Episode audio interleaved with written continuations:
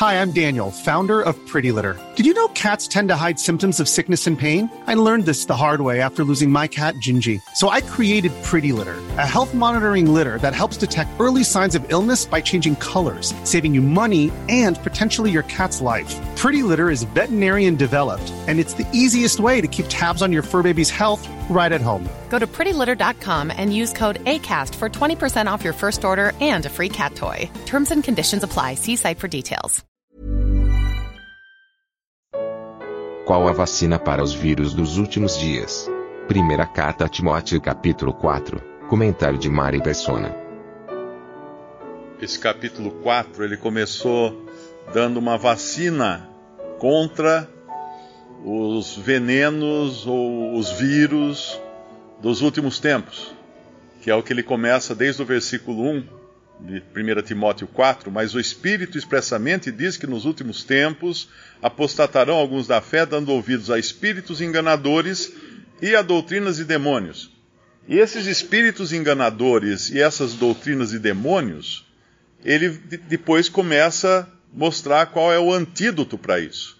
Ele dá um exemplo no versículo 2 da hipocrisia de homens que falam mentiras tendo cauterizado a sua própria consciência, ou seja, uh, será que ele não sabe que ele está falando mentira?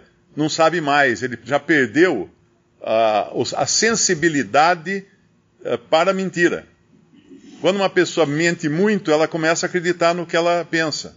Nós, nós, por que, que nós pecamos, por exemplo? Nós pecamos porque nós somos mentirosos.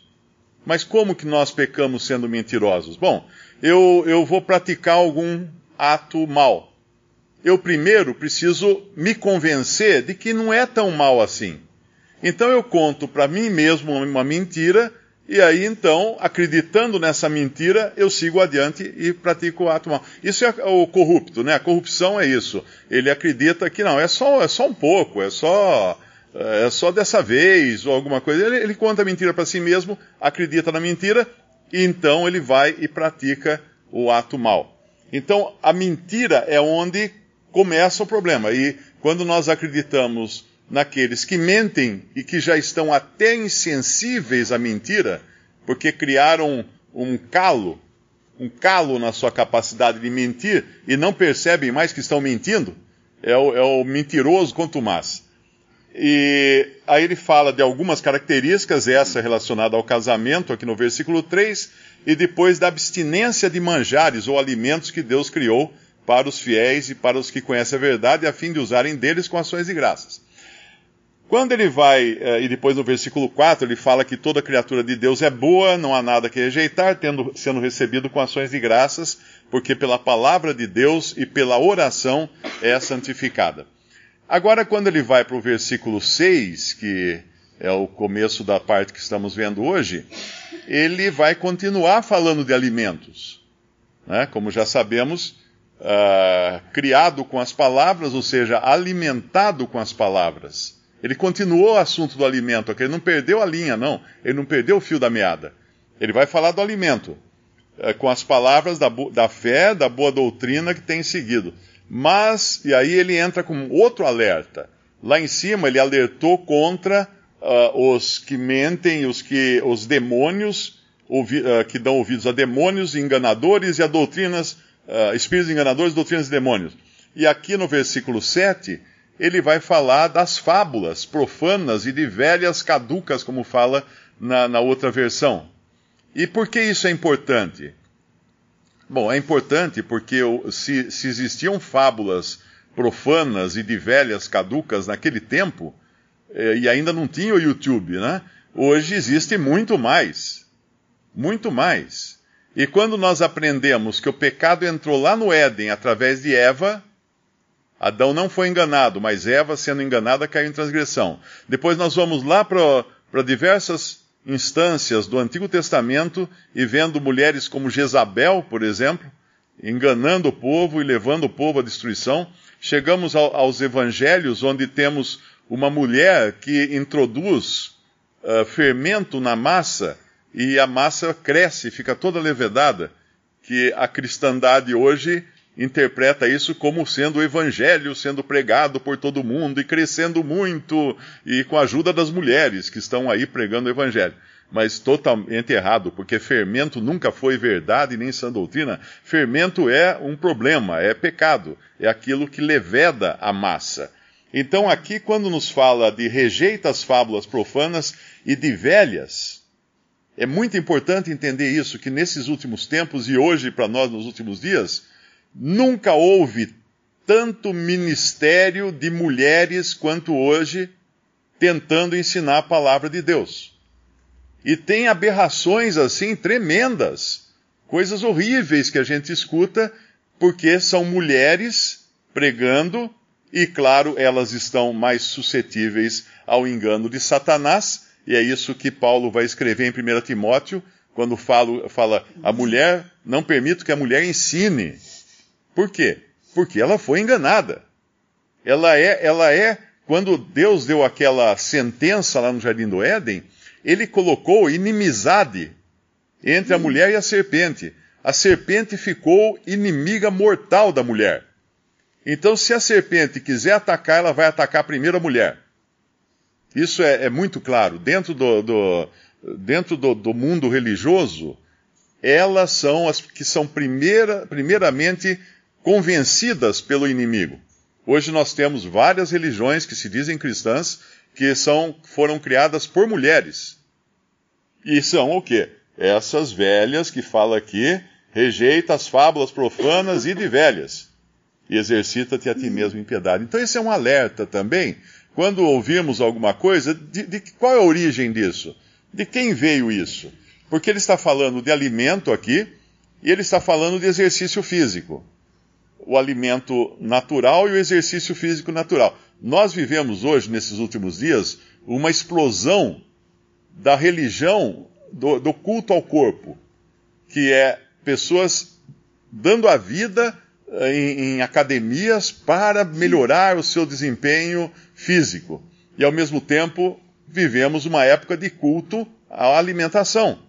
Eu fui um que antes da minha conversão fui um fanático uh, dietético, não é? seguindo uma alimentação fanaticamente. E hoje nós estamos nessa época.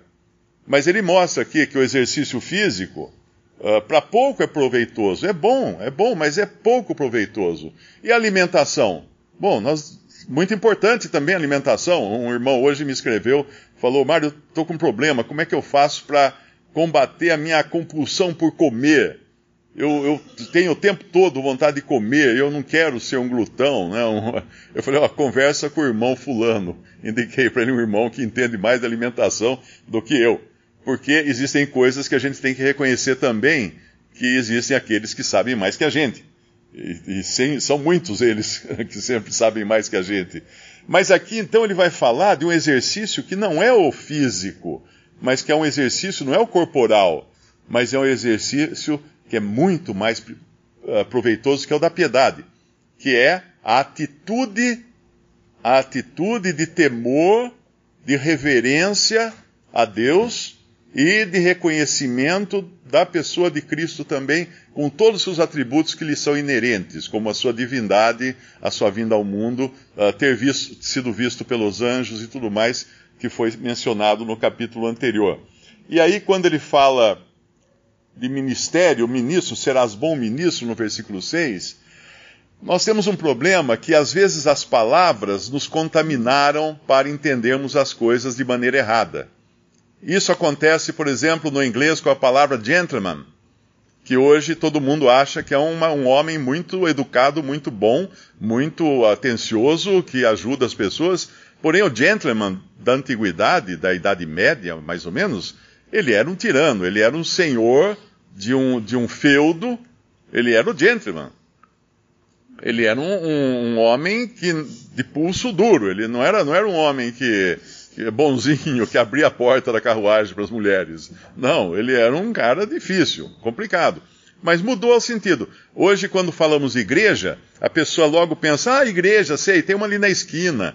Ah, é bonita a igreja, ah, tem uma torre alta, tem um sino, tudo. Porque a palavra igreja nunca na Bíblia teve esse sentido de um prédio de pedras ou tijolos. A palavra igreja sempre significou reunião, ou agrupamento, ou assembleia.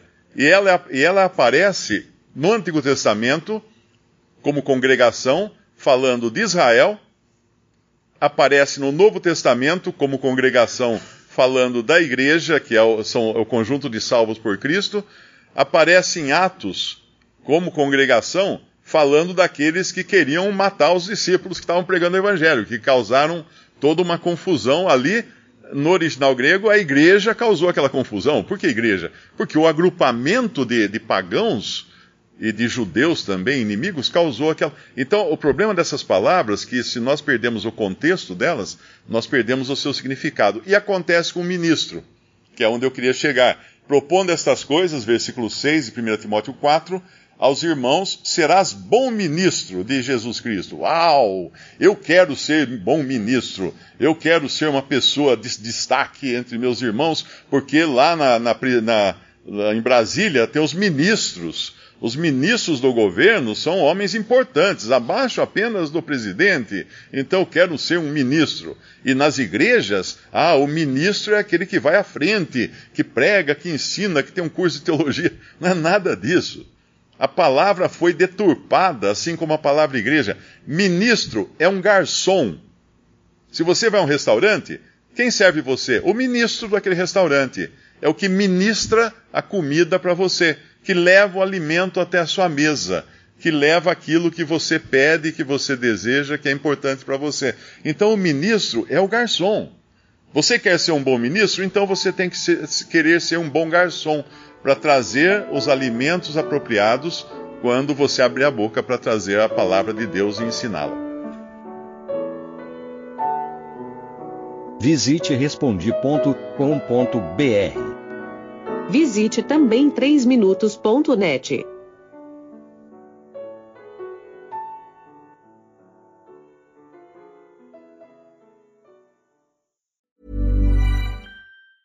Ever catch yourself eating the same flavorless dinner three days in a row? Dreaming of something better? Well, HelloFresh is your guilt-free dream come true, baby. It's me, Kiki Palmer. Let's wake up those taste buds with hot, juicy pecan-crusted chicken or garlic butter shrimp scampi. Mm. Hello Fresh. Stop dreaming of all the delicious possibilities and dig in at HelloFresh.com. Let's get this dinner party started.